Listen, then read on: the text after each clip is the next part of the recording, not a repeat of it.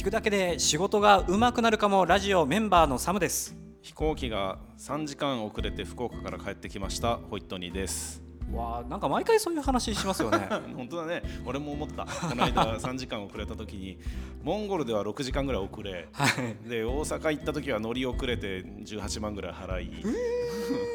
なんか毎回こんなことばっかりだなって思ってます沖縄っていうのもあるのかなもしかしたら。ちょっと。いやもういやないんじゃない、うん、分かんない。そういう。今回はバードストライクに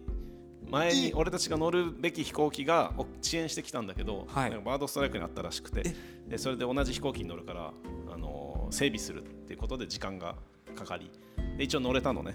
で乗れたのはちょっとびっくりしたんだけど、うんとね、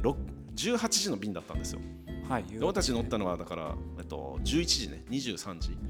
に乗ったわけ、はい、あね、23時に着いたわけ。ああ違う。23時に乗って9時か。9時に乗ってはい遅れて。遅れて9時に乗って23時に那覇空港に着いたわけ。はい。そしたらさその便もう一回使うみたいで大阪行きの人が那覇で待ってたわけ。は？はい。すごくない？大阪那覇から大阪に行く人たちはこの飛行機を使うわけよ、うん、でその飛行機が遅れてるからずっと待たされていてそれで那覇空港に着いた時にまた多分すぐ整備してこの人たちを乗せてこれこの飛行機は大阪まで行くんですよ。遅れたらどうするんですかね？そのまま単純に時間が遅れて、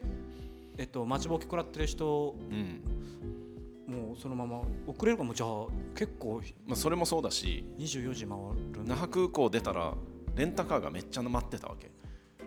はあはあレンタカーが？そうつまり俺は福岡から帰ってきたけど福岡から沖縄に来てレンタカー予約してる人たちがいるじゃん、はい、その人たちは23時に着いたけどレンタカーがいないっていうのは困るわけじゃん、うん、だからレンタカーの人たちも残業して23時に合わせて来てるわけよ。だからもうすごいいろんなところに影響が。影響があるんだなと。すごい。社会ってこうやって回ってるんですね。そうだね、うん、すごくね、まあ、うん、もう遅れないと思ってですね。いや飛行機運がないというホニーホイットニーさんですね。はい、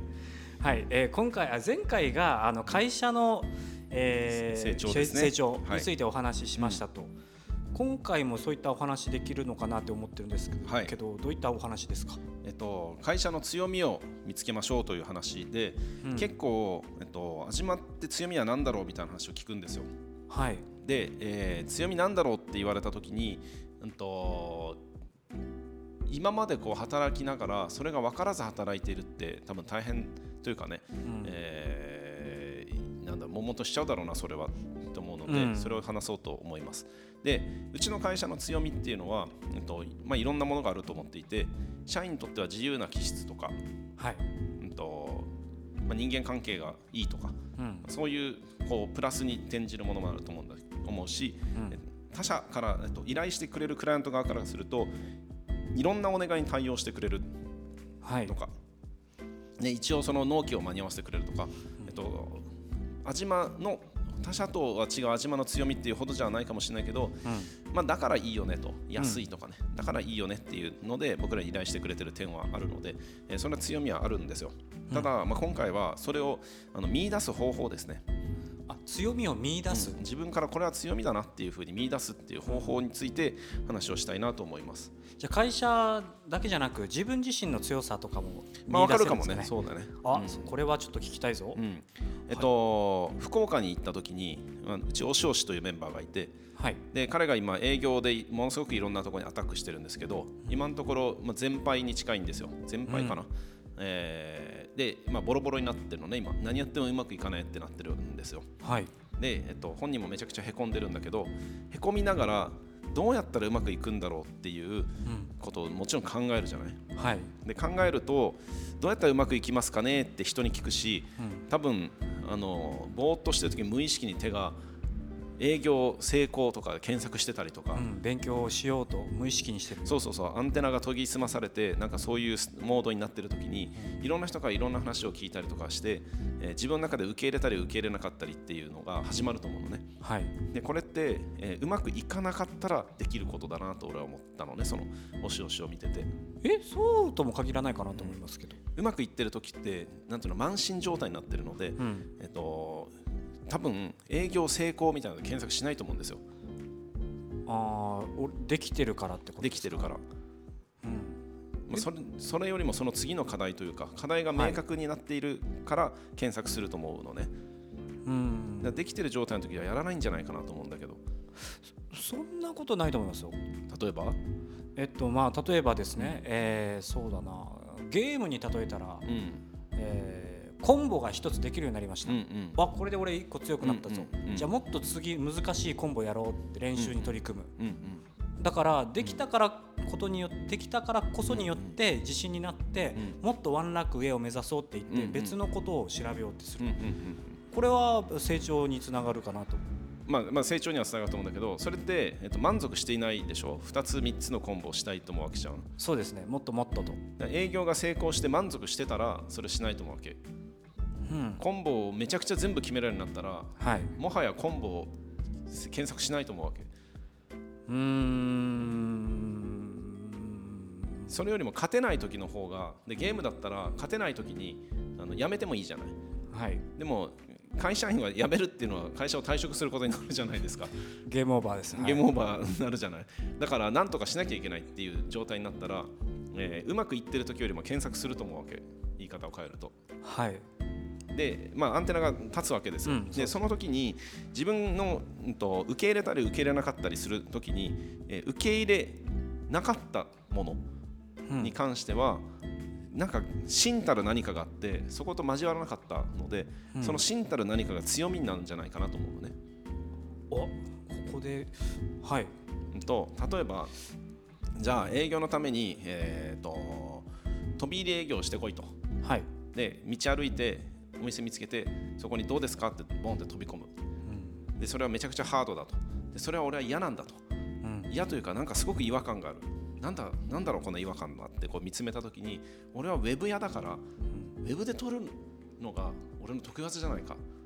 あわざわざ体動かしてやるよりも。外に出るよりも、うん、よりも、えっと、ウェブを使う方がいいじゃないかっていう時に、うん、ウェブを使えるという強みがあるということに気づくじゃんあなるほど。そういうそっか手段があるからこそそれができるっていう。そう。だから、えー、ボロボロになって初めてこう最後に残ったものが自分の強みなんじゃないかなっていうのを分かる。でもその時はアンテナを相当立ててないといけないし、はい、えー、頭を下げていろんな人に教えてくださいって教えてもらわなきゃいけないし、うん、要は1人じゃなくて、えーと、外部にアクセスした時にそれが分かる、うん、ちょっとね、えーと、あれに近いかも、えーと、沖縄の良さをしよう知ろうと思ったら沖縄から出た方がいいっていうのに近いかも。うん